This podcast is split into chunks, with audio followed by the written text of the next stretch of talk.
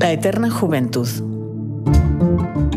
Un libro de crónicas, pero también una hipnótica puesta musical en vivo. El pianista Sergio Valenzuela, el baterista Nico Ríos y el guitarrista Gabriel Reyes dibujan el mapa sonoro de estas crónicas de tintes autobiográficos. Narraciones que visitan el territorio de la adolescencia y la juventud. Una banda sonora viva, grabada en tiempo real, sin enlatados, que activa los recuerdos de las primeras veces.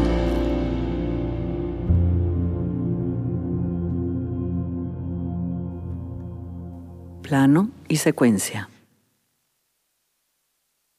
Nos íbamos al fondo del patio, al lugar de las niñas, ese que habíamos conquistado solo para nosotras. Un semicírculo de tierra apretada y muros altos, con un árbol de mango que crecía justo en el medio y que nos mantenía a salvo de las miradas. No era un lugar para todas. Integrábamos un club selecto de las mayores del colegio, liderado intermitentemente por dos cabecillas opuestas. Elena, la amazona rubia, y Patricia, la pequeña hiena.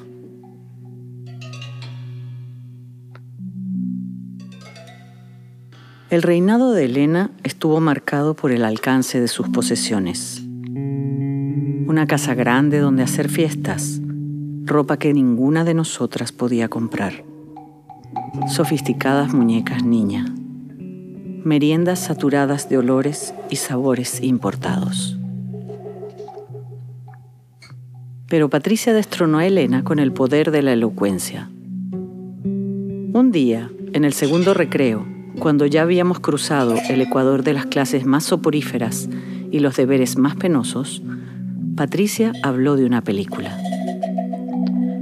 Sus padres habían comprado un Betamax. Y la tarde anterior, cuando no había nadie en casa, Patricia había rebuscado entre las cintas y había encontrado una con indudable categoría de prohibida.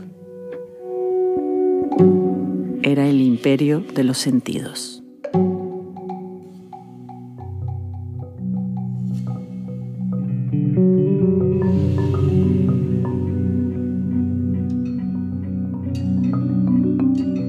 Patricia se coloca en el centro, apoyando su espalda pequeña y flexible en el tronco del árbol de mango.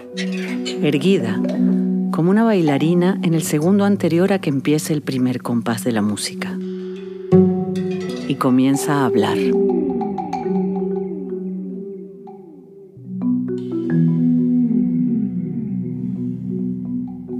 Durante toda una semana, como en un ansiado folletín, en cada uno de los recreos de media mañana, Patricia narraba su pequeño episodio erótico, reconstruyendo metódicamente cada escena de la película.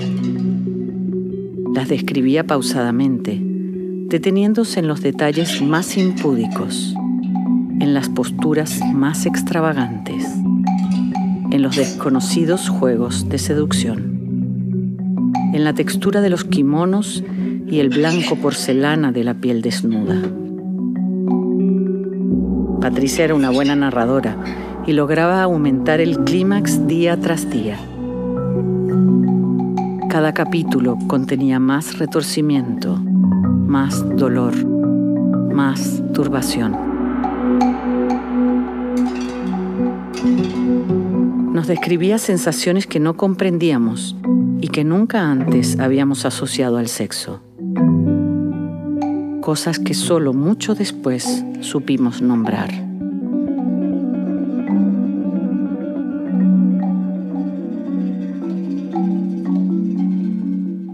Y mientras escuchábamos a Patricia, imaginábamos cómo, al otro lado del patio, resguardados en los baños, aquellos que todavía en esa época eran los enemigos, ejecutaban su propio ritual uno completamente opuesto al nuestro. Abrían sus revistas, la Playboy manoseada, robada a un hermano mayor, y se sentaban a contemplar, sin hablar, apenas esbozando algunas onomatopeyas. Habíamos escuchado que se masturbaban en grupo, a la vista de todos, que hacían competencias, ¿Quién era el más rápido? ¿Quién el que llegaba más lejos? ¿El más grande? ¿El más?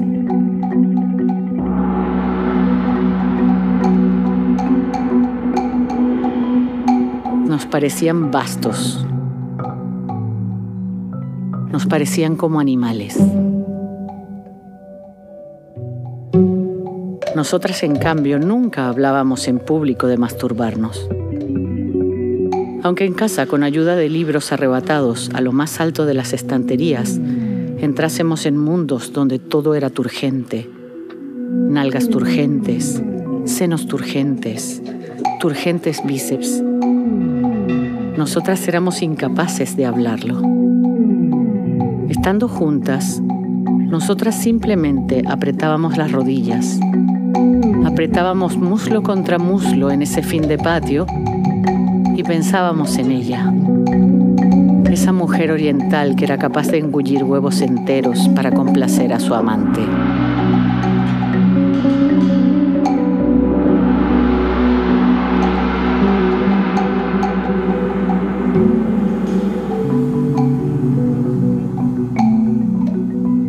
La biblioteca privada de los padres de Patricia no estaba más nutrida que con aquel clásico japonés del cine erótico. No había más películas prohibidas. Así que durante un tiempo tuvimos que volver a las mismas escenas y pedíamos a Patricia que nos las contara de nuevo, una y otra vez. Algunas sospechábamos que Patricia nunca había visto la película entera, que había logrado robar trozos en una contemplación oblicua desde la puerta entreabierta. Pero qué más daba, pensábamos también. Solo queríamos escucharla.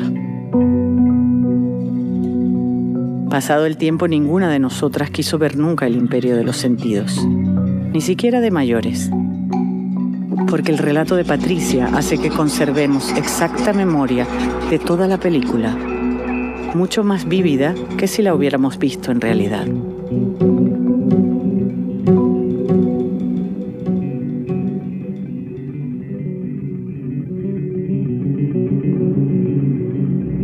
Fue Elena, la amazona rubia, la que trajo las fotos. Nunca antes nos habían interesado las fotos. Habíamos hojeado algunas de esas revistas que usaban ellos, por nuestros hermanos mayores o por alguna espía doble venido del otro lado del patio. Despreciábamos esas imágenes estáticas, sin historias, detenidas en el tiempo. Para nosotras el erotismo era la palabra, escuchada o leída, nunca la imagen, nunca la foto. El erotismo era historia, Secuencia. Narración.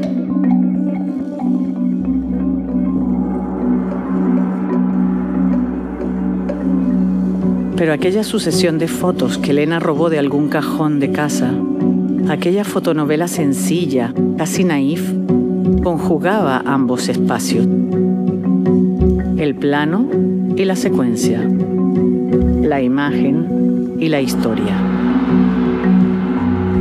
¿Por qué el hombre nunca se quita la ropa? Nos preguntábamos.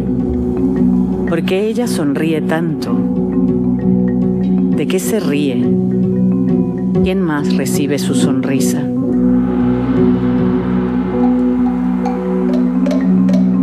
Y viendo aquellas fotos tuvimos una inquietante revelación. Supimos que estábamos más cerca de ellos de lo que imaginábamos que inexorablemente la distancia del patio que nos separaba se iría acortando cada vez más. Y que tal vez ellos también algún día pedirían nuestras historias.